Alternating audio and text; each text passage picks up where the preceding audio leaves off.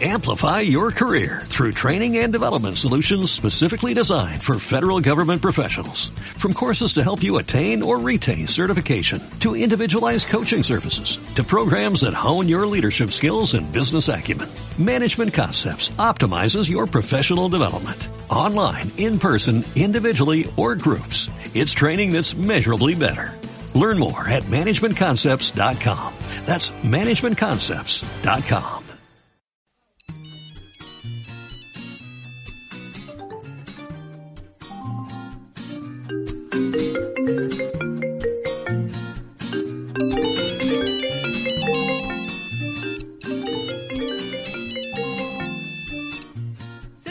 familiares estos sonidos?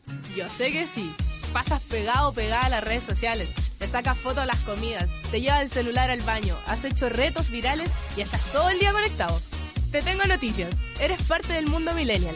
Pero no todo es tan malo, porque somos la generación del cambio, imponemos nuevos estilos de vida, aceptamos distintas formas de amar y ser diferentes es lo que nos caracteriza. Aquí comienza Generación M, el programa radial millennial que busca acercar generaciones.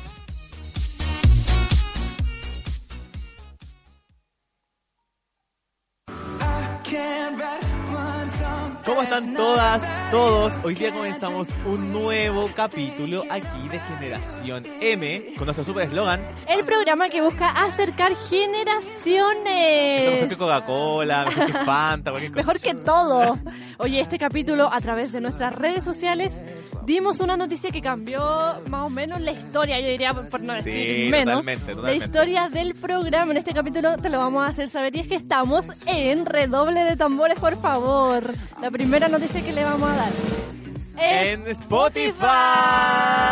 Estamos codeándonos con los mejores podcasts de la historia. Sí, de hecho, algo fabuloso pasó este fin de semana. Ayer, por favor, cuéntamelo y cuéntaselo a la gente. Estuvimos en el top 200 de los podcasts más escuchados. Específicamente en el puesto número 170, 170, ojalá 70, pero no. 70, no. Pero vamos a llegar al número uno. Y es por eso que necesitamos que tú, que estás ahí, que nos ves, voy a apuntar a todas las cámaras porque hay muchas. Ahora, además de escucharnos por Evox, eh, la radio online Por o streaming en Facebook.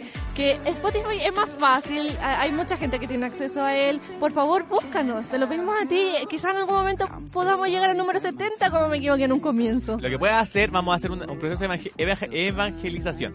Vamos a hacer que la gente ponga en sus barrios como a todo volumen, como con los parlantes a full, como el Haciendo programa. aseo, Así- exacto. trapeando. Así como digan, oh mamá, mira, un nuevo programa de radio, pongámoslo, escuchémoslo. Yo creo que eso vamos a tener que hacer. Si usted vende pan en esos carritos y anda paseando ahí en triciclo con en los pasajes, también ponga Generación M de fondo. Si vende gas, en vez de poner la cuestión como que vende gas, pone programa.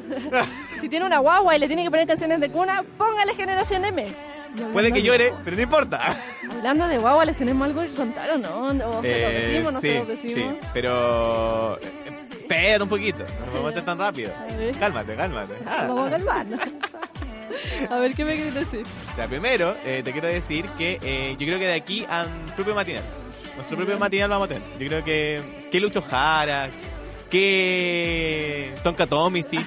No, nosotros. América Sánchez y Flores. Ni nuestros papás o mamás pensaban que íbamos a llegar tan lejos, ¿no? Exacto, no, no, mi mamá dijo como que con suerte iba como a tener como un- una sección en un diario como de la comuna, así como diario de Maipú. No Y es como- por desmerecerlo, pero es como así como que no te ves ni te escuchan. Tanto, tanto. Y ahora sí, ahora sí. Ya que estamos hablando de nuestras madres, que ni ellas no, nos tenían tanta fe, eh, tenemos algo que contar acerca de esto. La gente que nos está viendo en la camarita, por ahí, están viendo un bebé, ¿no? No sé si se, No sé si se ve. Si se ve, es bien y si no, abramos los ojos. No, no se ve. No Ahora hay un bebé aquí a no mi se lado, a este lado, en un huevito. Para la gente que nos escucha, lo voy a describir. En un Y huevito que se dio auto. cuenta que estamos hablando de él, porque nos miró. ¿Y por qué trajimos un bebé? ¿Por qué será? Hoy día porque trajimos un bebé, porque partiendo, eh, sabemos que nuestra mommy conductora Sánchez eh, Es tiene- madre, es madre, la Y porque fue el Y porque día- fue el día de la madre. Eh, la madre.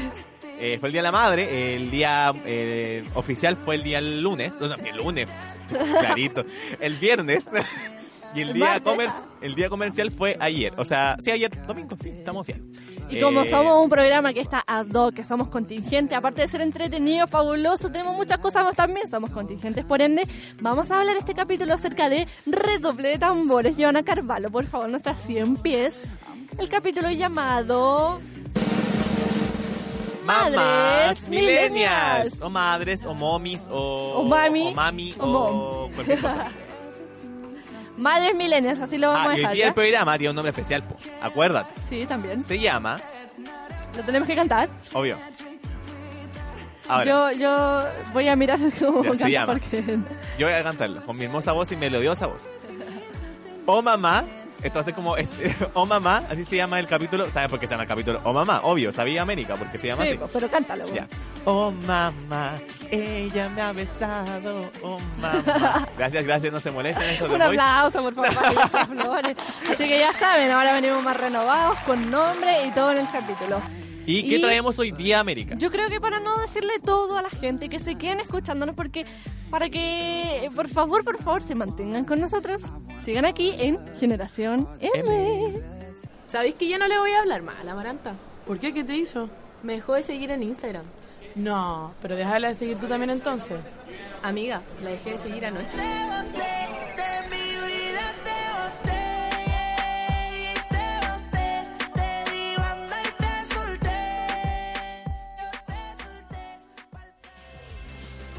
Lo que escuchamos recién yo creo que va para toda la gente que ha sido cancelada este último tiempo.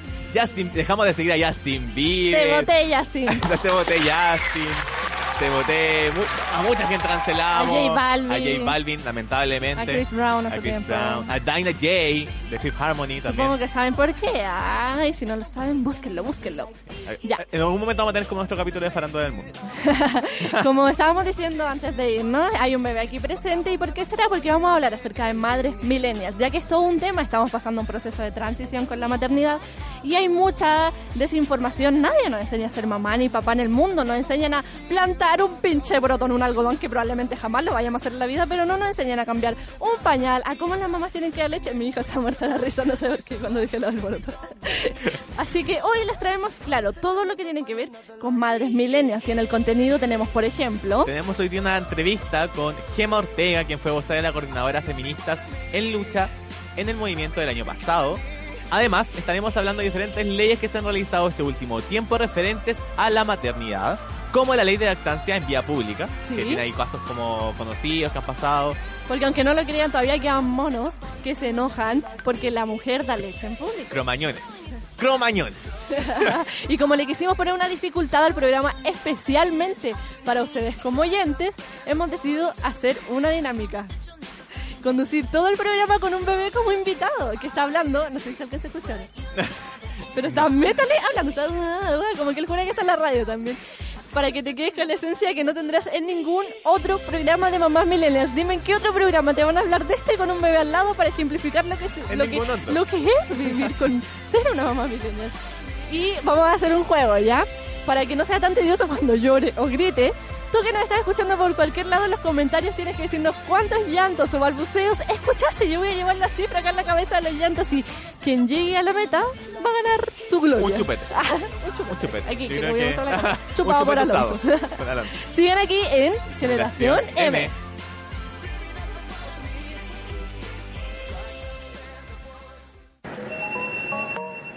Se inicia el cierre de puertas. ¿Vienes chato de la U o de la pega? Ponte los audífonos y mejor escucha Generación M. Todos los lunes a las 7 de la tarde por la radio JGM.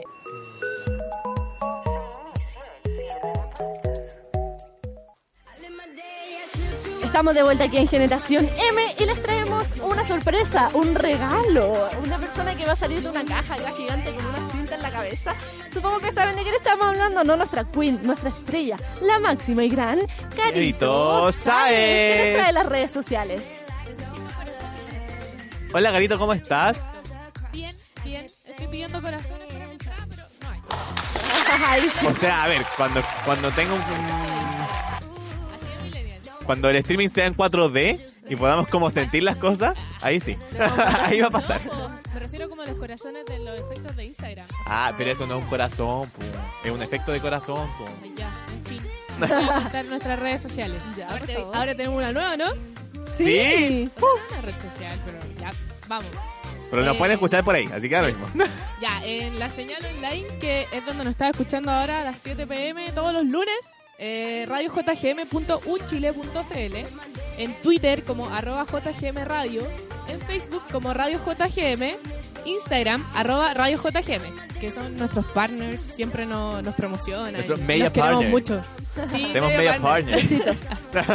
Ya, Exacto. y en nuestras cuentas personales, que es arroba generación.m, en Twitter, generación M, en Evox, que nos puedes escuchar todos los días que quieras y a la hora que quieras, donde quieras, eh, generación M y la nueva. La gran. Grandiosa. La nueva, la nueva y la ex. Ah, es que yo... Oye, Perdón, eh, estamos estamos en un programa de radio. Estamos eh, por favor, por favor, con postura. Con postura. Remember. ¿Qué está pasando en este Oh. programa? No, yo. Espérense, espérense, espérense. Esto, espérate, digamos, esto es esto no es pasiones. Todo Esto no es esto- pasiones. Dejémoslo de claro. Bueno, ya, Spotify. Remember, o sea, Jerko y Carito Sáez tuvieron algo. Generación No, M. no, perdón. Vamos a poner una encuesta en Instagram y vamos a ver con quién otra gana. ¿Habrá Jerko Flores y Ya. Carolina Sáez tenido algo? Ah, ¿Estamos ¿verdad? También. Aquí- Ah, también, Ya, o sea que hay no, alguien más también. del estudio. Oye, Oye, ya, eh, chao. gracias la Cairo por cuenta. habernos dicho en nuestras redes sociales. Ahí nos pueden estar comentando siempre en nuestras redes sociales todo lo que quieran. Todo lo que quieran nos pueden comentar. Nos pueden comentar en Evox también una. Y también una recuerden, retomando lo de Carito Sáez, Spotify. Eso es lo más importante porque no cualquier persona llega a Spotify. Por favor, por Dios. Ah, estamos grandes, somos grandes. Así que comenten todo lo que quieran. Lo que nos Saludo, alguna, no sé, anécdota, cualquier cosa que quieran comentar, comenten en nuestras redes sociales y Y lo podemos estar leyendo aquí en Generación. M, escuchándonos. Ay, estoy demasiado cansada. La universidad me tiene chata. Oye, pero tranqui, cambia la onda. Escucha la JGM. Radio JGM, estamos en onda.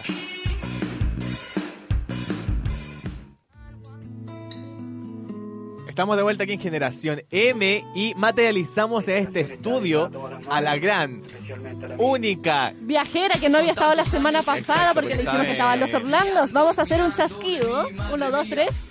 Y en la cámara aparece la gran Amaranta Graham. Ram, ya no.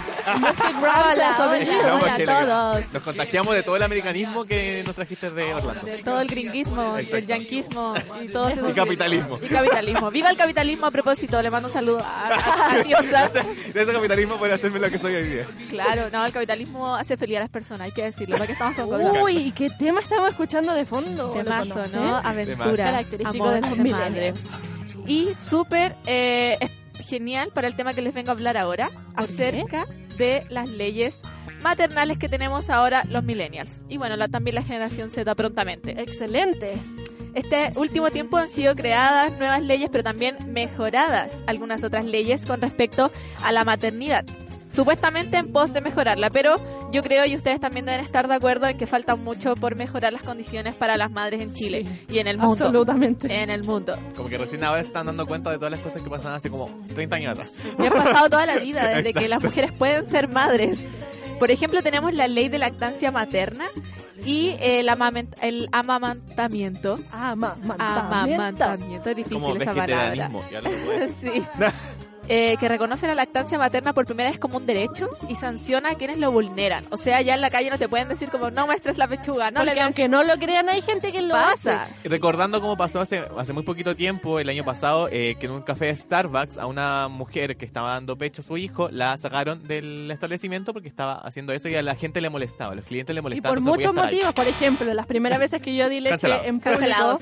la primera vez que salí con Alonso le tuve que dar leche, había gente que miraba porque desde que te mira la pechuga, gente que le da asco, gente que le encantan los bebés y que le ven com- ver cómo da leche, son muchas cosas y muchos Entiendan que también fueron bebés y que también les dieron leche, que normalicemos Bueno, y las tiene cosas, que comer, por o sea, tiene que comer para vivir o si no va a morir de inanición. Entonces yo, yo, tal fue eh, mi, mi incomodez que me tuve que crear un tutito que estoy mostrando en la cámara, le hice un hoyo y yo me lo pongo en la cabeza y me tapa entera, así literalmente como un velo en mi, en mi cuerpo, poder en la cuerpa. Bueno, es que realmente ahora tú ya no te tienes que cubrir, porque Ah, las ¿por personas que Oh, wow. vulneren el derecho de la madre de alimentar a su bebé y también el bebé tiene derecho a ser alimentado, se reconoce como un derecho del menor, ¿Sí? eh, va a ser multado con una multa valga la redundancia, de cuatro unidades tributarias mensuales. Oh, Y esto equivale a 190 mil pesos aprox. ¿Y esto me lo no dan a mí esa plata por vulnerar al mi pechuga? No, tiene que pagarle al fisco. ¿Y por qué? Ellos no les están haciendo nada. Porque el gobierno es malo y se roba toda la plata. Un saludo a Piñera también, que nos está escuchando. Sí, Piñera. en la casa, Todavía un esperando los tiempos mejores. Y bueno, para que entienda la gente en sus casas, las nuevas mamis o las futuras mamis, en palabras súper simples, lo que esta ley implica, como se lo dije anteriormente, eh, que toda madre tiene el derecho legítimo, legal, a alimentar a sus hijos libremente en cualquier lugar o recinto que considere necesario, sin impedimentos ni imposiciones. Y para las mamás que trabajan, atento y escuchen acá, porque nadie los puede pasar a ayudar, nadie tiene que vulnera- vulnerar sus derechos. Según el Código del Trabajo, tienen derecho a una hora al día para poder alimentar a sus hijos. Y además deben tener, eh, eh, entre comillas, la, la libertad de poder sacarse leche y almacenarla para poder dejársela a sus hijos. Además de esa hora que tienen para alimentarla. Varias cosas que, que re- remarcar en esto que dice Amaranta. Uno, los extractores de leche igual son bastante millennials. Antes la gente, las mujeres específicamente, eh, sufrían de mastitis porque se le llenaba la pechuga de leche y no se podían sacar esto. Entonces eso también es un aparato, la tecnología que, que ha hecho estas cosas posibles. Y otra cosa, una hora al día en el trabajo, pese a que es un avance... Es eh, poquísimo. y se supone que es libre demanda, o el sea... no come una hora al día. Exacto. No, y aparte que llegamos a la conclusión de que normalmente las, las mamás no viven donde trabajan, no viven cerca donde trabajan, trabajan en el centro y a lo mejor no se viven en Pudahuel y, no hay- pueden llegar a darle... Y además- tantas madres que optan por, por Eh, los rellenos. Exacto. Es que no hay otra opción. O sea, si no le das relleno, el bebé no come o va a comer pura co- leche añeja. ¿cachai? Y tenemos que decir que la OMS eh, dice que hasta los dos años de edad es lo recomendado para que el bebé tome leche. O sea, imagínate, eso es, eh, una utopía. Bueno, el permiso es hasta los dos años únicamente. Después de los dos años no hay permiso en el trabajo para que tú tengas esa hora para alimentarlo. Por eso las madres millennials eh, optan por solo darle leche hasta los seis meses, que es cuando ya empiezan a, a tener los bebés también frutas, verduras y ese tipo de comida de Y ahí sí poquitito. la tienen que quitar nomás. Y- al respecto de esto, la abogada Edith Merino, Merino perdón, dice que, como bien nosotros pensamos, han habido grandes avances, pero falta mucho en el tema de la lactancia. Pero también hay que ver el lado positivo y sí ha, sí ha habido un gran avance en todo esto. Falta mucho por mejorar, pero sí se ha hecho un gran avance en relación, sobre todo en relación a la lactancia materna, en donde antes la madre prácticamente tenía que dejar de, eh, de amamantar a sus bebés para poder continuar con su vida laboral. En cuanto al postnatal también, o sea, esa es una ayuda tremenda porque lo que antes se hacía era que la guagua nacía, se acababa el postnatal y las personas tenían que ir con la guagua para que el doctor les dijera que tenía reflujo, prácticamente decirle al, al pediatra, por favor diga que tiene reflujo para que me sigan dando licencia. Oye, y aquí la, la Edith eh, Merino, la abogada, eh, nos recuerda lo del tema del postnatal, que es súper importante, porque hay otra ley que se llama Ley de Protección a la, la Maternidad. Otro aplauso, por favor, para esa ley. O sea, gran avance en el mundo millennials con respecto a los derechos de la madre y su bebé. ¿ah? Esta fue modificada, si no me equivoco. Y esta lo que hace es eh, legislar el derecho a tener un descanso y subsidio y además el fuero maternal. O sea, tú puedes tomarte prenatal, que eh, el prenatal es un permiso que sea seis semanas antes del parto. Puedes tomarte un postnatal, que son eh, 12 semanas después del parto, si no me equivoco.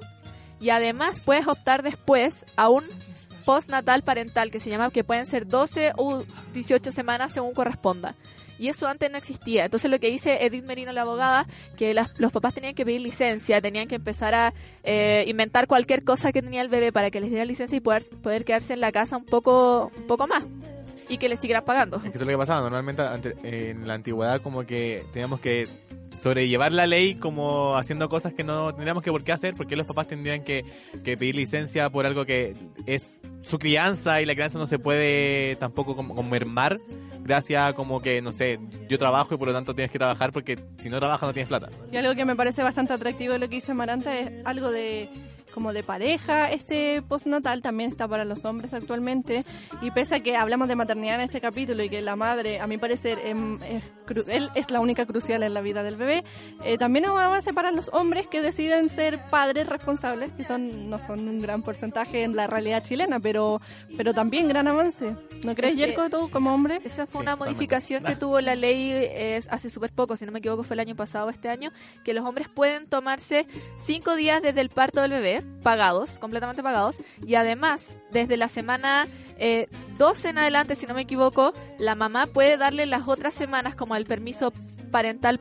Eh, postnatal parental, que se llama, se las puede dar al padre. Entonces la mamá puede volver al trabajo y el papá se puede quedar en la casa con el, con los mismos beneficios, o sea, con ese subsidio que equivale a un 75% del sueldo, si no me equivoco, y teniendo las mismas condiciones.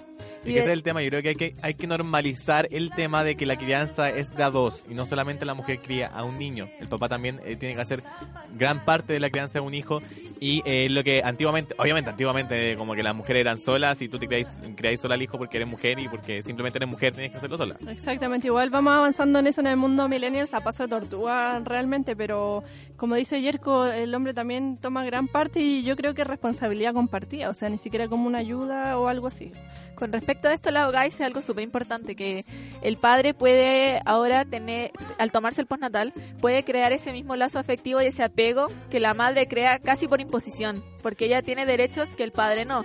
Y está bien, o sea, las mamás son, son las que tienen, gestan al bebé nueve meses, pero también creo que de alguna forma hay que darle la responsabilidad al papá y dejar de quitárselo un poco. Así que escuchemos lo que tiene que decir Edith Merino sobre esto. Ahora, también es un beneficio que se le entrega al padre, porque si bien es cierto, es la madre la que se lleva la carga más grande cuando nace un bebé, el padre también tiene obligaciones y eh, también existe un apego que se genera con la madre con este contacto diario y que el padre mm, en general eh, no, no lo tiene tanto por el hecho de que él siempre está trabajando.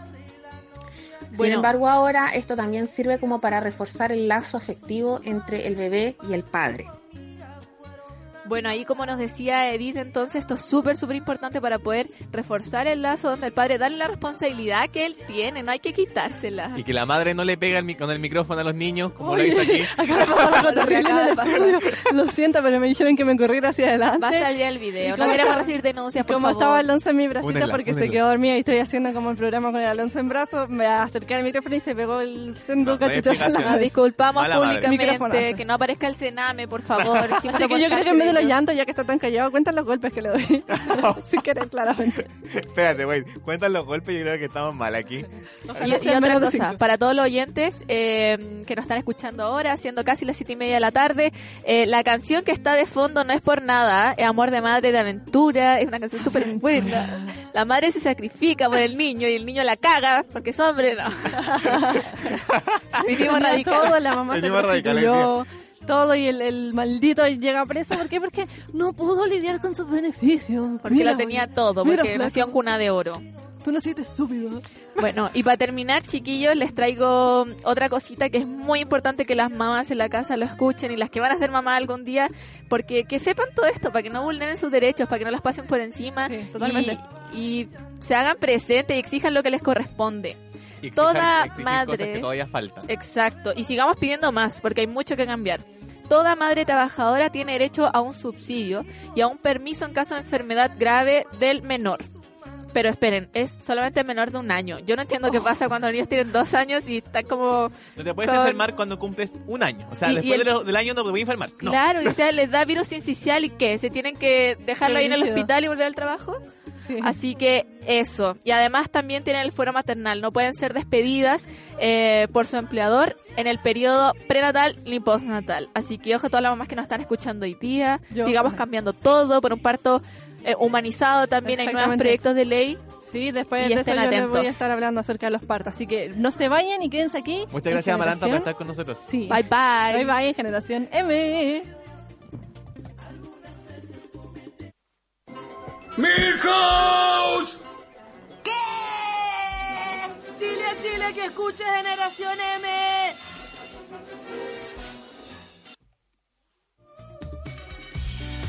Estamos de vuelta aquí en Generación M. Recordamos a toda la gente que nos escucha que estamos hablando acerca de las madres millennials, que cada vez somos más jóvenes. O quizás no, pero yo creo que sí. y en el caso de que no, igual tú tienes que saber de esto, porque porque solo las madres tienen que enterarse de lo que lo que convocan los bebés y a ellas, sino que también tú, desde tu posición como estudianta, estudiante o quien sea, puedes saber acerca de, de muchas cosas que están como invisibilizadas con respecto a las madres, que suelen ser un tabú y que la mayoría de las mujeres chilenas tienen bebé, entonces tenemos que informarlo. A ti también te sirve muchas de estas cosas para también derrotar mitos, eh, informar un poco más de este tema que nadie se hace cargo socialmente, así que de eso nos estamos ocupando aquí en y Hablando de información, nuestra momi conductora Sánchez ¿Yo? nos trae... eh, La encargada de este capítulo. la- ¿Para qué andamos con cosas? Lo la amo. experta, la experta, eh, sobre, nos va a hablar sobre cosas que no están muy bien No, dentro de la maternidad. yo les vengo a contar la parte triste realmente de lo que significa ser Exacto. mamá en Chile. Específicamente al momento de parir, Jerko. Comenzamos. Que más encima es terrible parir. Porque si sale una guagua ahí de tu vagina. ¿Tú te, te imaginas cuál podría ser la, la parte mala al momento de parir? ¿Qué, qué- qué te suena? ¿Qué el podría momento ser? de parir, no sé, pues, es que pasan tantas cosas en ese Sí, momento. Jerko, como no ha parido, te cuento. La violencia obstétrica, amigo. Espero que... Me gustaría que... la- me gustaría no parir de Me gustaría morir. no, no se puede. Biológicamente no se puede. Para la gente que nos escucha en la casa, me gustaría que recordaran en qué situación han oído estas palabras. Violencia obstétrica. ¿Qué caso escucharon? ¿Cómo fue? O si sencillamente no saben nada. Carito, a ver, ¿qué me tienes tú que contar con respecto a eso, por ejemplo? Un poquito anterior, que yo ¿Ya? me acuerdo cuando nació mi hermana que tiene 7 años, mi papá le dijo a mi mamá como yo nunca más te vuelvo a hacer una guagua porque pudo estar en el parto. Sí, y de mí no estaba la ley, pues como que los papás podían Claro. entrar. Eh, pero eso. Así que si mi mamá quiere otra guagua, tiene que buscarse otro papá. De hecho, Pablo también, mi pareja también estuvo en mi parto y Alonso salió de dos pujes. En uno salió la cabeza y en el otro el cuerpo. Y cuando estaba en la cabeza, eh, dijo que era como una mandrágora. ¿Han visto Harry Potter cuando sacan la mandrágora en la planta? Ya, ese, ese era Alonso en mi cuerpo. Imagínense a tu pololo viendo una mandrágora salir de ahí y a su guagua. y ellos que se complican por ver a, a la guagua saliendo y como si los buenos fueran los que estuvieran ahí pariendo, hermano. Y ellos son los que se complican, sorry, La decirlo. La cagó como que uno siente los dolores. Pero igual hay, hay simuladores de parto para hombres, hay simuladores de parto que te, te dan casi como las Pero por mucho que te simulen que se te abra 10 No, sí, centímetros de la se vagina, salga una cabeza, contracciones a muerte porque no todas reciben epidural o deciden no tenerlo, etcétera. Bueno, Yerko, por ejemplo, tú que eres hombre, respóndeme, ya que debe ser interesante saber qué has oído desde la, desde la expectación, por decirlo de alguna forma, para saber cuánta difusión ha habido con respecto a este tema, la violencia obstétrica. ¿Tú qué has escuchado acerca de esto? ¿Algún caso, alguna noticia, algún cer- alguna cercana? Eh, yo, yo lo que he escuchado de mi abuela, ¿Ya? obviamente estamos hablando, no sé, el año 40, 50 y Ah, antes de Cristo. 60, no, se- no, a ver, espérate. 60, 70, la Ya, año año 70. ya, no sé tan... Eh, no hace tanto. eh, la violencia obstétrica era mucha. O sea, estamos Sí. hablando de, de temas de, de verdad que las trataban muy mal a las mujeres para parir. Es como que fuera un no era un humano, era como no sé qué. Una no sé cosa con las piernas que abiertas, ahí, sí. como una máquina reproductiva. Exacto. Y como que supuestamente decían como, no, es que la tratamos mal para que sea como más efectivo. Y es como, ¿Con qué psicológicamente no derecho? está bien. Con que... y en ningún aspecto. Y como, claro, Yerko, como tú dices, esto no es novedad, existe y siempre ha existido, desde antes que se definiera el término, por lo tanto afectó a nuestras bisabuelas, a nuestras abuelas, a nuestras madres y lamentablemente a madres millennials. Es un tipo de violencia de género y que hoy ni nunca se debió haber permitido, pero que hoy no se debe permitir, ya que afecta los derechos humanos, eh, y esto, para explicar un poquito, se genera en el ámbito del embarazo, en el parto, eh, particularmente también en el postparto y en centros de atención de salud pública y privada. O sea, nadie queda fuera de esto. Y esta violencia puede representarse en muchas formas y voy a hacer un punteo para que sepan al momento de enfrentarse a un parto que sí y que no, ¿me entienden? Puede ser una burla, un regaño, un trato inhumano, una humillación, una manipulación, una ironía, una amenaza, una limitación de la información, un abuso de medicina, golpes, entre otros. Aunque no lo crean, esto pasa, pasa mucho. Como decía ayer, antes estaba lleno, hoy día también pasa mucho, demasiado. De hecho, incluso a mí me pasó. Yo estaba en una clínica, yo no aguantaba nada, o sea, igual estaba entregada porque yo llegué como lista, así como con la cabeza de Alonso en el auto literalmente. Pero aún así, pese a que fueron bastante amables, porque la gente, las clínicas y los hospitales se protegen mucho de esto, aún así yo llegué y me dijeron como, pero no llores, y eso no le va a ayudar de nada. Y yo en mi cabeza, o sea, disculpe la grosería que voy a decir, pero bueno, o sea, la weá me duele más que la mierda. O sea, ¿qué me estás diciendo? ¿Me está saliendo una guagua y quieres que me calle? Y en su efecto, si quiero llorar, lo hago, y grito y pego. Si me está saliendo una guagua, ¿cachai? Y tú tampoco tienes el derecho de decirme si lloro o no lloro. O sea, ¿qué tipo, llegamos a un tipo de represión incluso emocional? Aparte llegamos a la conclusión de que hay que respetar el proceso de cada persona. Cada persona es diferente, nada es, nada es igual a otro. Como que Si grito es porque le duele mucho, si la mujer grita es porque le, le duele mucho, como que... Porque duele, la cuestión duele, lo digo y la cámara duele. Y agarrándome de eso mismo, Yerko, el momento del parto es considerado uno de los hitos del ciclo vital de mayor vulnerabilidad social, física y psicológica para las mujeres. Por lo que el, rie- el riesgo es como una experiencia negativa finalmente el parto, incluso traumático, y puede tener un importante impacto en la salud mental y física de las madres, física incluso, o sea, del terror. Amaranta López, antropóloga entendida en violencia obstétrica, cuenta cómo afecta particularmente la violencia obstétrica en la salud mental de las madres chilenas de nuestra era. Esto se traduce en un trato jerárquico deshu- deshumanizador, en un abuso de la medicalización de la mujer y la patologización de los procesos naturales, eh, trayendo consigo también una pérdida de la autonomía y la capacidad de, de decidir libremente sobre el cuerpo mismo eh, y su sexualidad. Entonces esto va repercutiendo en que esta vulnerabilidad de la mujer eh, también recaiga en su, en, su, en su salud mental y en la salud en la que ella misma pueda decidir también. Entonces todos esos elementos, como mencionaba, van repercutiendo en que, en que su, su campo subjetivo vaya sido, eh, eh, esté siendo vulnerado y también repercuta en diferentes tipos de trastornos, como los que mencionaba anteriormente. Un documento de la Organización Mundial de la Salud plantea también que si bien este trato puede afectar a todas las mujeres claramente por su condición en cuanto a tales, es más probable que lo reciban lamentablemente las adolescentes, las mujeres solteras, aquellas que viven en un nivel socioeconómico más bajo, por ejemplo, eh, las pertenecientes a minorías étnicas, eh, las mujeres migrantes también, portadoras de VIH, entre otras. Es que aparte que son que unos tener, malditos, o Exacto, sea, tenemos que tener malditas. claro que lamentablemente en Chile el sistema de salud es muy precario, el tema salud, el, el tema salud pública. Entonces la salud pública eh, obviamente va a estar mucho más precarizado de lo que es la salud Mira, de privada. eso mismo te vengo a contar, porque algunos personales de salud ejercen esta violencia, esta violencia, o sea, lo ejercen porque son unos malditos que no, no saben tratar, pero tratando de explicarle una un, algo, algo lógico a este tema, es que de- hay turnos larguísimos, agotamiento psicológico de los profesionales, la infraestru- infraestructura deficiente, tanto física como humana de los servicios de salud, eh, la ausencia de personal capacitado, actualizado también, como que siguen habiendo viejas con prácticas del año mm, mm, cero. Por ejemplo, al parir, antiguamente cuando no bajaba tu bebé te aplastaban la guatita, como que las mujeres ponían su cuerpo sobre la guata para que tu bebé bajara. Eso es algo totalmente ilegal ahora, ¿cachai? No, y aparte que, también llegamos a la conclusión de que llegamos a la conclusión también de que el personal el personal de ahora, el personal actual no está tan capacitado como está como, como debería estar.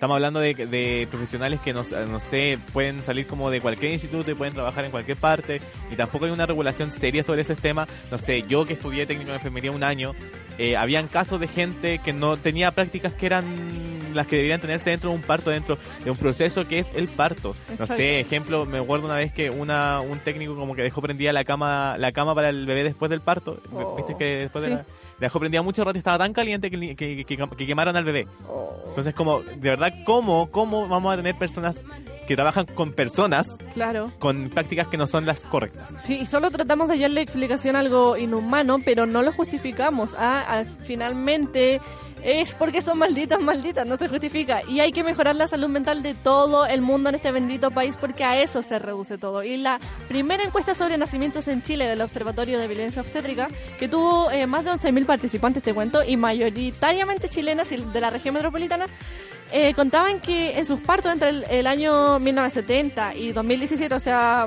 millennials, eh, eh, un 80% de las mujeres realiza un apego de menos de 30 minutos con su hijo, que lo legal son 30 minutos a más, y el 80% no tuvo eso, o sea, 5 minutos lo entregó.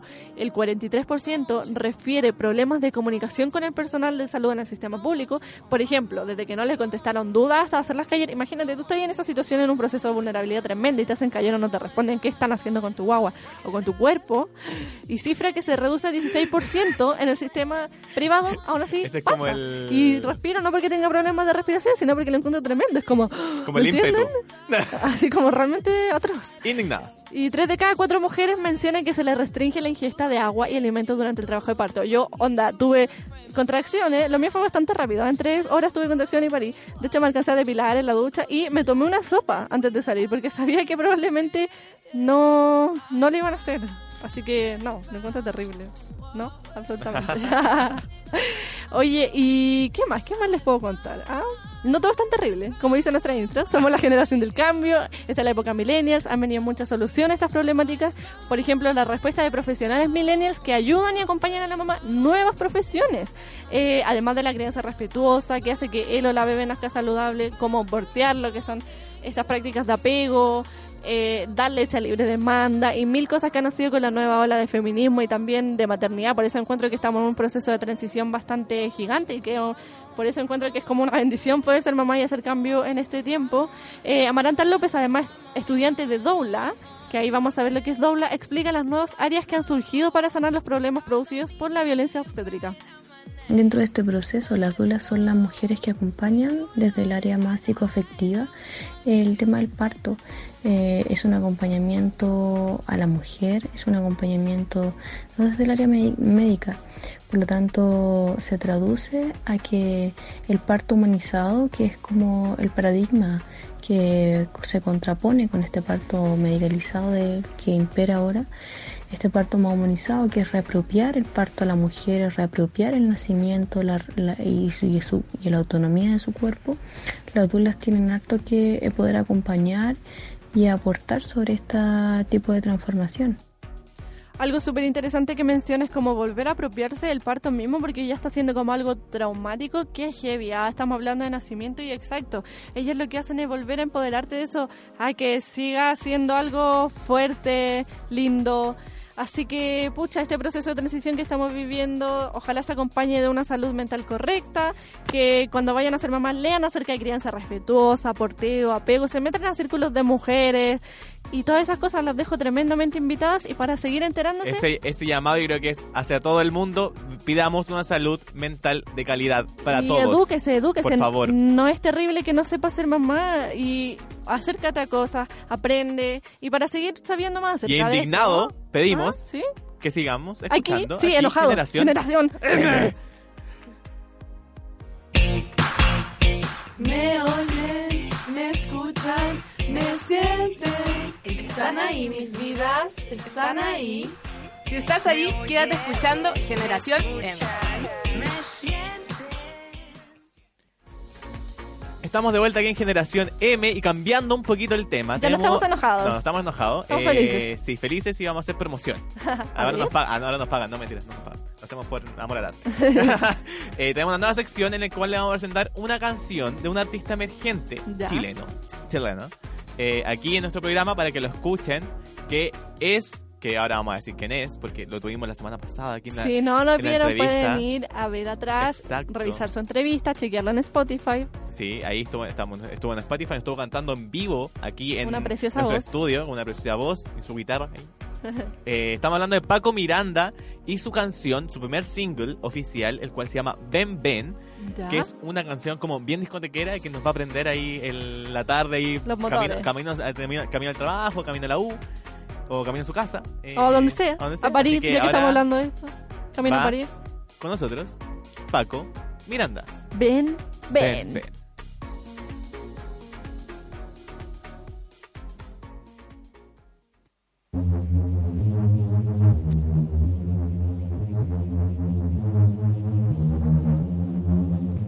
Te he dado todo de mí, amor, valórame así.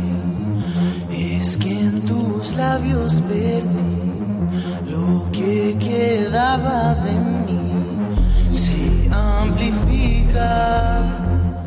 Y es que yo me perdí en ti. Es que yo extraño tus besos, ven a mí. Tu aliento ha quedado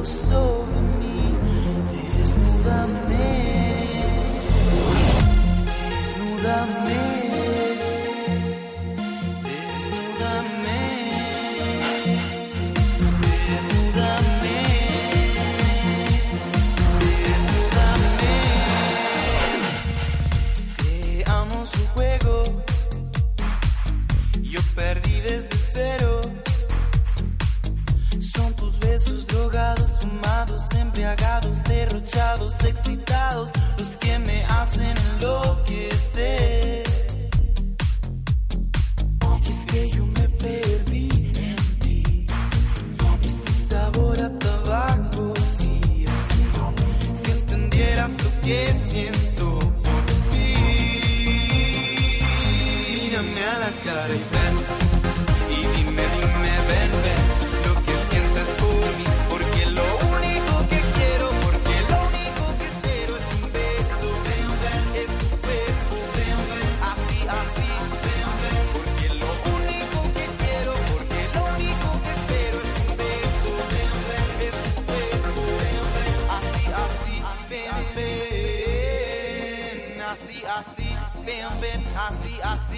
Así. Ven,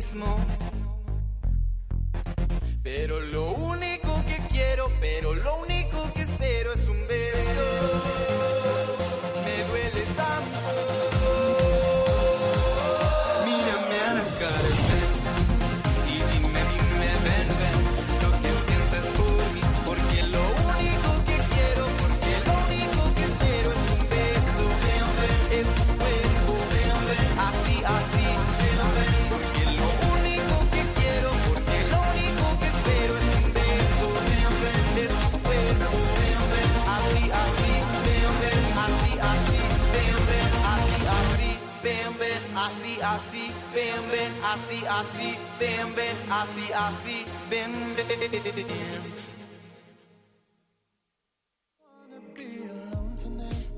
Pero qué gran temazo, ¿ah? ¿no se la bailaron? Es que es muy buen. Escúchenlo más, por favor. Hagan es- que sea masivo, que sea tendencia, trending topic. Pero eh, más que a él, a nosotros, por favor. ya que estamos aquí en Generación M, el programa que busca acercar generaciones, con quien les habla, Ame Sánchez. Eh, Tú también preséntate. eh, soy Jerko Flores. Sí, para que Hola se acuerden. También para estamos con. Joana Carvalho, ahí en nuestra 100 pies, en el detrás de escena. Amaranta, que estuvo con nosotros en la nota. Y Carito Sabe, encargada de redes sociales. Para que no se le redes olvide, ya sé que ustedes lo conocen, las- nos conoce, por eso nos los presentamos, pero igual, no está de más recordarlo, ¿no? Exacto. Y ahora, hablando de Caído Sabes, Ah, hablando del rey de Roma, eh, De la, la reina. reina. de Roma, perdón. la Queen. La Queen, ah, eh, ya. Ah. Eh, nos trajo, nos estuvo investigando sobre un tema que estuvo muy en boga este último tiempo con el tema de eh, la aprobación de la adopción hom- adopción homoparental en el Aprobación en la Cámara de Diputados. la Cámara de Diputados eh, y nos trae el tema de la lesbomaternidad en Chile. ya que es algo bastante millennials también. Ojalá hubiese pasado antes, pero ahora ya es más de acceso a millennials. Así que dale carito, ¿sabes?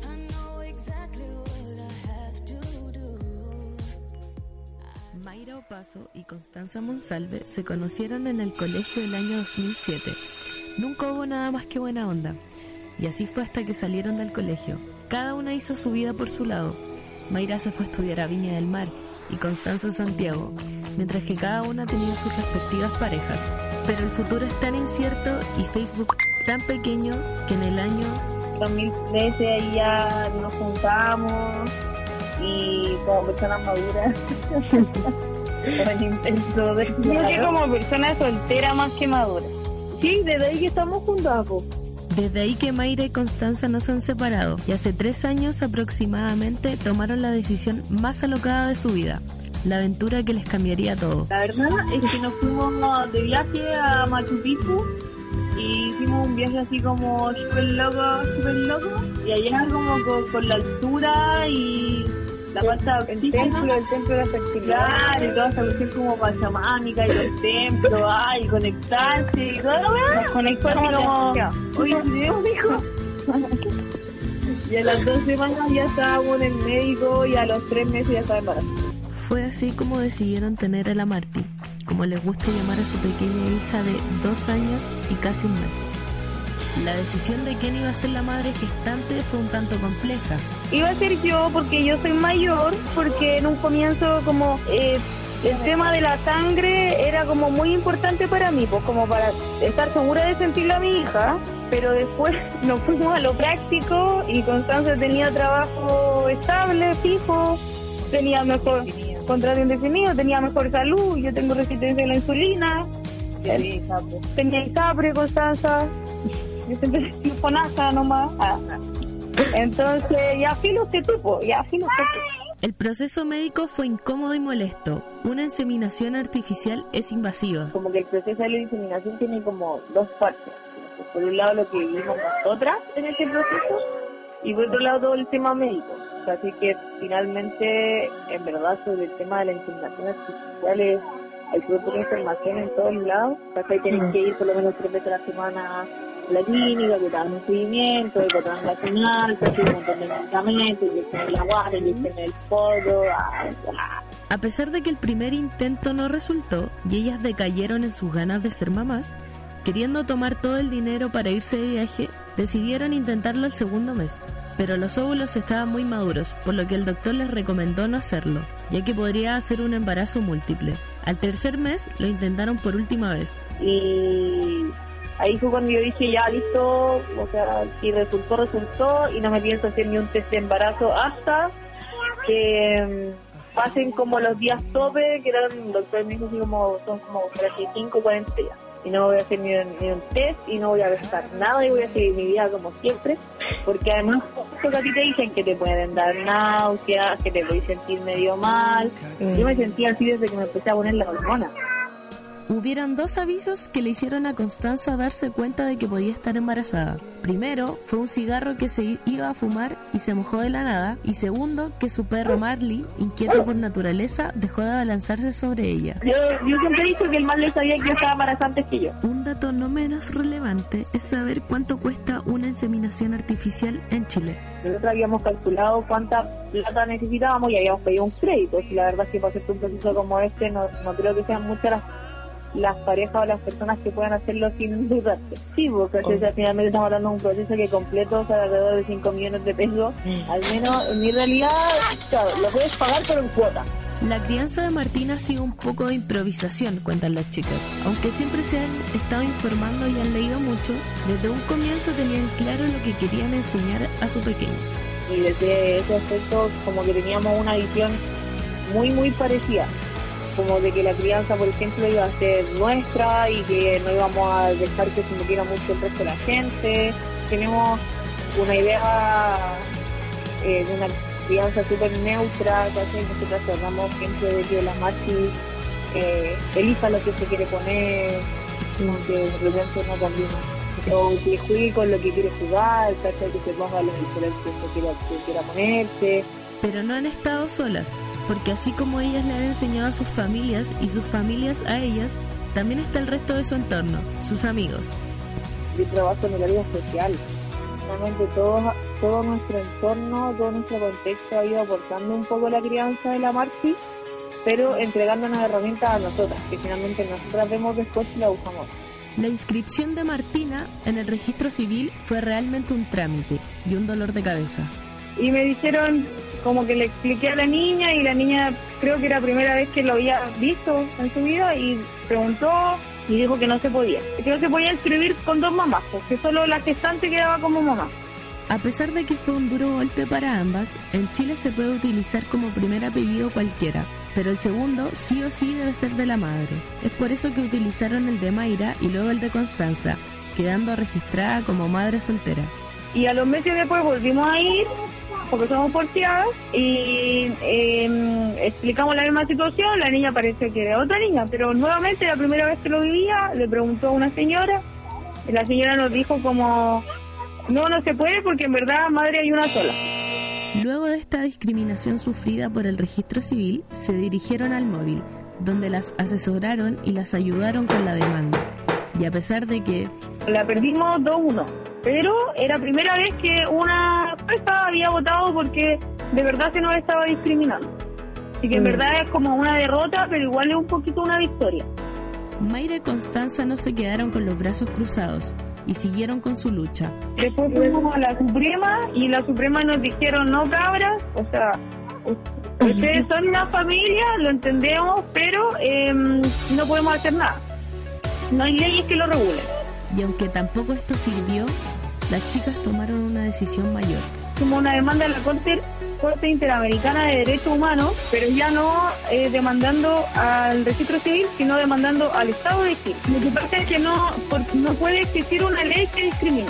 No, Sí. no puede existir una ley que discrimine y que a una persona que tiene una familia maternal le digan que no puede registrar a su hija como suya porque son dos mujeres es discriminar. Es discriminar por, por orientación sexual. Entonces, bueno, presentamos la demanda, la demanda la presentamos en enero de este año. Se puede demorar cuatro años fácilmente. A pesar de que la demanda dure cuatro años en su mejor pronóstico y sea mental y físicamente agotador, Mayra y Constanza no piensan dar un pie atrás. Fueron una de las primeras madres en demandar al Estado chileno por lesbofobia y por violentar el interés superior del niño. Todo por su hija, todo porque este estado de mierda reconozca que Martina tiene dos mamás.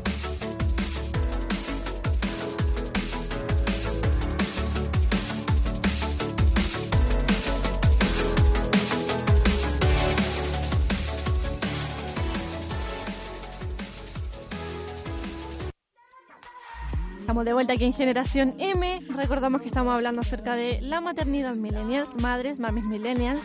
Y bastante fuerte la crónica que acabamos de escuchar que hizo la gran Carito Sáez acerca de la lesbomaternidad, con la conclusión que, que llegó ella acerca de la discriminación que existe también de parte del Estado, o sea, tuvieron que demandar porque existen leyes discriminadoras con respecto a esto. Al final, esto sí es un avance, hay mayor acceso, y, pero te hacen creer que hay acceso y finalmente igual te lo alejan de cierta forma, ya sea con leyes de este tipo o con lo costoso que son los tratamientos, porque a estas dos chicas les costó 5 millones el tratamiento para poder insemini- inseminizarse, ¿se dice? Inseminarse, sí. no, inseminarse. Eh, y así con miles de otras cosas siguen segregando, ¿no? No, y aparte que hay que hablar también del tema de la adopción. Que la adopción para parejas homoparentales o mujeres solteras o hombres solteros es tan difícil, es tan complicado, que el Estado quiere decir como que, que quiere tener una mejor, una, una mejor calidad en la, en la vida de los de los niños, en, en la vida infante, pero no que no quieren dejar que se adopten a los niños la gente que quiere adoptar. Exacto. Entonces eh, es ilógico. Es algo que, claro, hay que tener, hay que ser bastante rigurosos con los procesos, hacer una investigación, claramente, pero no algo que sea imposible. Porque te pregunto a ti, persona millennials, eh, lesbiana particularmente, que tienes una pareja, o gay, que tienes una pareja, quisieras tener un hijo, ¿tú quieres? Respóndeme, por favor, a través de alguna de las redes sociales. ¿Y cómo lo harías? O sea, ¿cuál sería tu forma de operar? Eh, ¿Optarías por esto de la inseminación artificial? Por ejemplo, tú, Yerko, si fuera gay, ¿cómo lo harías? ¿O adoptarías? O, O sea, o algo bastante ver, eh, millennial también, pensando- vientre de alquiler. A veces pensando en un mundo idílico, pensando en un mundo idílico, obviamente sería adoptar, porque si hay niños que no tienen casa, ¿por qué no tenemos la capacidad de poder adoptar a los niños que no tienen casa y poder darle un hogar y poder darle un amor y todo lo que están eh, todo lo que está deficiente ese niño? Pero no se puede, si para para una pareja heterosexual que con un buen es estado como- socioeconómico como- es, difícil. Es como lo bien visto, como lo perfecto. Una No, y aparte que ni, siquiera es fácil para ellos. Para ellos ya es difícil. Imagínate para una persona que es eh, que es homo- eh, homosexual o que una pareja o una mujer soltera es imposible. homosexual o cualquier variedad con respecto a la sexualidad que Exacto. existe y que te imposibilite tener hijos. Igual es bastante valiente tu respuesta a esto de adoptar, igual es difícil, ¿sabes? O sea, ojalá uno tuviera el corazón lo, lo suficientemente grande para poder tomar esta decisión, pero a mí me pasa que si yo no pudiera tener bebés, por ejemplo, optaría por la inseminación artificial porque no sé, quizás soy más egoísta, pienso en que preferiría que sentir al bebé eh, que qué sé yo que saliera de mi guatita o de mi pareja. Y no no pienso tanto como en la Como la adopción. Es terrible, ¿no? Pero, No, pero hay, pero son el, formas. el tema es eh, respetar todas las formas de pensar. Exacto. Y ahí es, ya respetando eso, se dan todas las facilidades para que tú puedas elegir, pero aquí lamentablemente no están las facilidades para hacer eso. Así como también se respeta si tú quieres abortar. Yo, por ejemplo, tengo un bebé, pero creo que si tú quieres abortar, oh, loco, hazlo así como tú, haz eso y déjame a mí tener mi bebé y eso. Así que pronto viene el- un tema referente a esto del aborto que estoy contando, así que quédate aquí en Generación M para que lo puedas oír.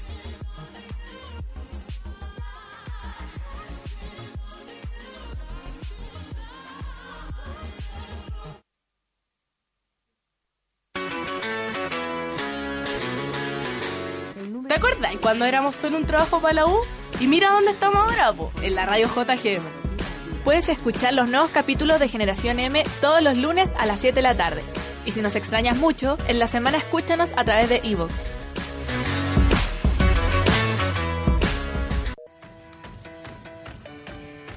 Estamos de vuelta aquí en Generación M y eh, estamos a punto, a punto, a punto. Pero Así todavía no, casi casi. Primero te vamos a hablar un poquito de esto.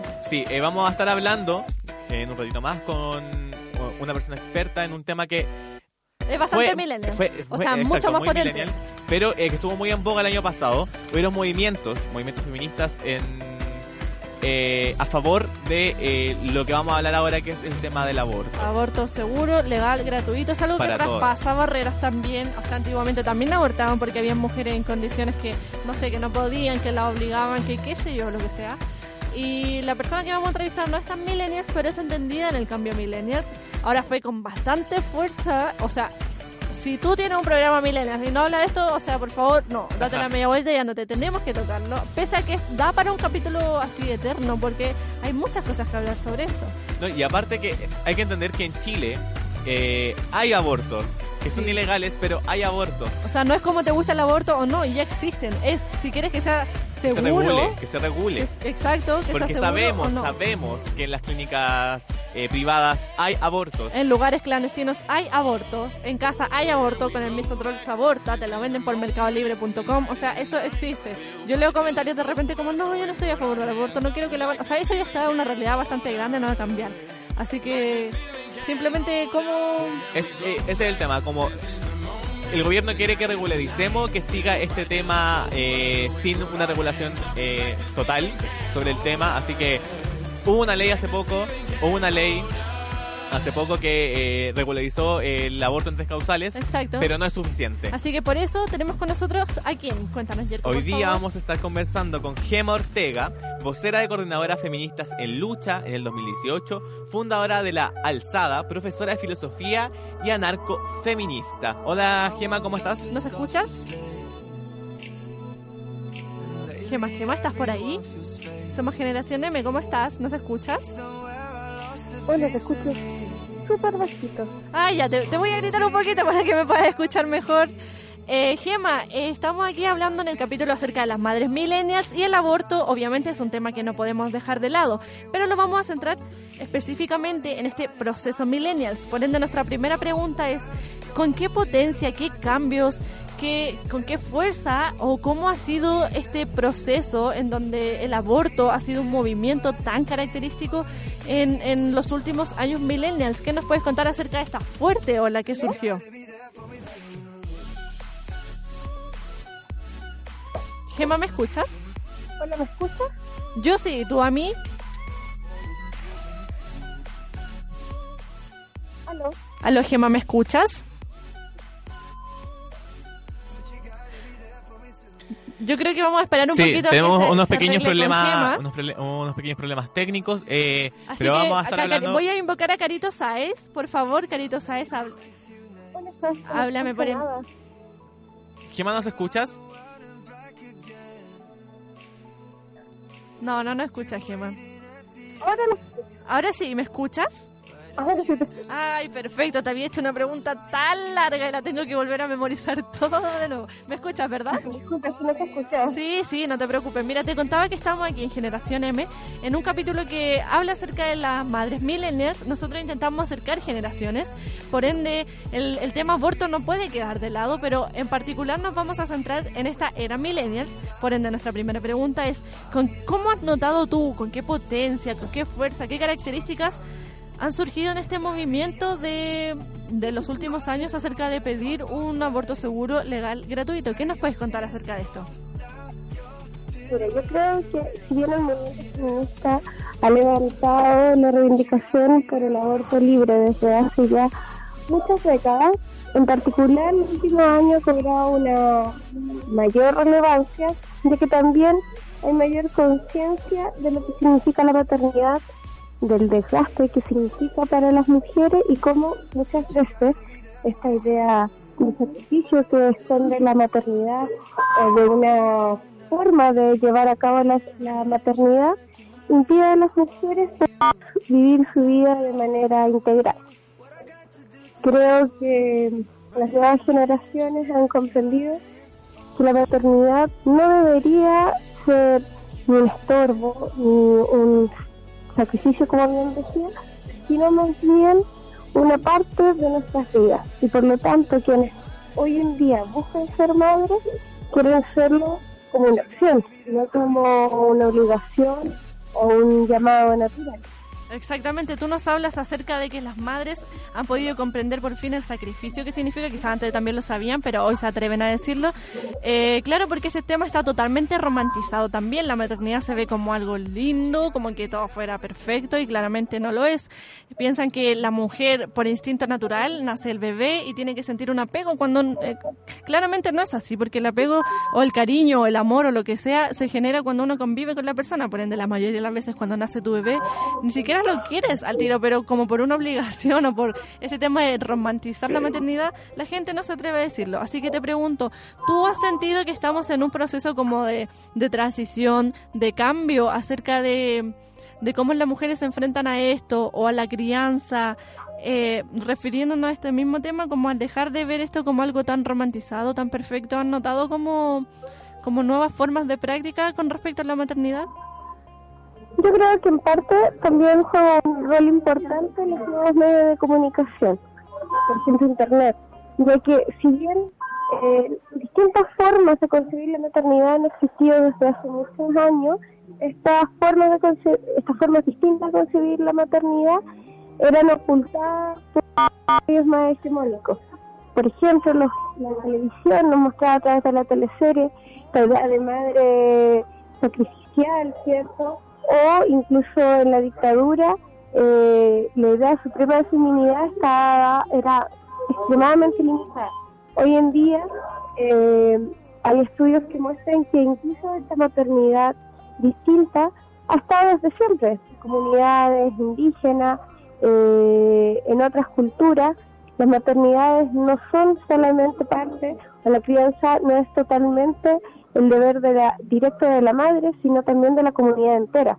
Y eso ha permitido que las nuevas generaciones de mujeres entiendan que la maternidad no es solo su responsabilidad, sino que es un trabajo colectivo. Y buscan entonces ser parte de este trabajo colectivo, quizás no directamente como la primera cuidadora, pero sí como parte de ese colectivo. Y creo que muchas de nosotras hoy en día, por ejemplo, vemos la responsabilidad que tenemos con los niños, pero no solo eh, queriendo tener hijos propios, sino también cuidando de mejor manera el mundo. Recordamos a todos nuestros eh, auditores que estamos aquí con Gema Ortega, eh, ex vocera de Coordinadora Feminista en Lucha, fundadora de Alzada y profesora de filosofía y también anarcofeminista. Gema, para estar como ya terminando con el tema, sabemos que esto es eh, también un tema eh, porque el machismo en el país es muy grande y se espera que la mujer siempre sea como la mujer que es madre y que tiene que tener este, este rol ya con el con eh, la ley eh, hace poco que, que fue que fue aprobada, Causales. que fue las tres causales, ya hay problemas, ya hay, hay temas que han sido que han sido problemas para que esta ley sea efectiva. sea efectiva. Este es como recordando, retomando un poco lo que nos dijiste, que no es solo eh, como trabajo de la madre, sino un trabajo social, del círculo social, el poder cambiar esto.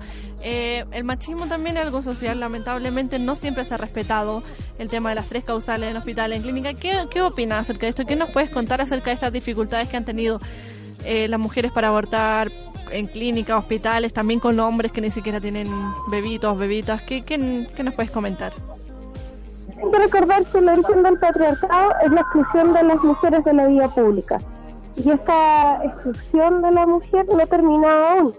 Así como hemos tenido grandes dificultades para la aplicación de la ley eh, de abortos causales, también hoy en día hay una avanzada de la derecha en limitar los derechos de las mujeres. Por un lado se le exige a la mujer eh, ser madre y hacerse cargo del cuidado de los hijos, pero al mismo tiempo se limitan sus derechos laborales. Hace poco hubo un proyecto de ley donde se le quitaba a las mujeres el derecho al bono de locomoción para que pudieran ir a amamantar a sus hijos. Eh, asimismo, si bien eh, después de muchos años de lucha se permite esta ley, en la, puesta en marcha de ella han estado las trabas una y otra vez. Hay mujeres, el año pasado, hay mujeres que murieron esperando poder llegar a un aborto en el hospital milita- militar también, o el caso donde los doctores a través de la Junta Médica se negaron a llevar a cabo un aborto a pesar de que eh, quienes lo solicitaban lo solici- solicitaban explícitamente y estaba dentro de las causales. Entonces, el machismo no se ha acabado. Si hoy en día hay generaciones de mujeres, incluso algunos varones, que entienden el problema del machismo, no quiere decir que estemos cerca de que esto se acabe. El machismo atraviesa generaciones, ¿no? Eh, Gemma, te agradecemos por haber estado con nosotros aquí en Generación M. Sí, muchas gracias por haber aceptado esta invitación a hablar con nosotros sobre el tema del aborto, un tema que todavía está en boga, que todavía falta mucho, aborto legal, seguro y gratuito para todas. Así que muchas gracias, Gemma. Muy bien, hasta luego. Hasta luego. Y a la gente que nos escucha, recordamos que estamos aquí en Generación M hablando acerca de madres millennials para que tú también te puedas informar acerca de esto, ya que somos jóvenes. Por lo general la gente no se interesa eh, en estas cosas, así que es algo un poco más innovador, también educativo, también entretenido. Y para que sigas aquí con nosotros informándote, luego venimos con algo un poco más chistosito. Quédate aquí en Generación M. ¿Te dejaron el visto? ¿Ya viste todos los videos de YouTube y no sabes qué más hacer? ¿Qué estás esperando para escuchar Generación M? El programa en que los millennials nos podemos reír de nosotros mismos. Todos los lunes a las 7 de la tarde por Radio JGM.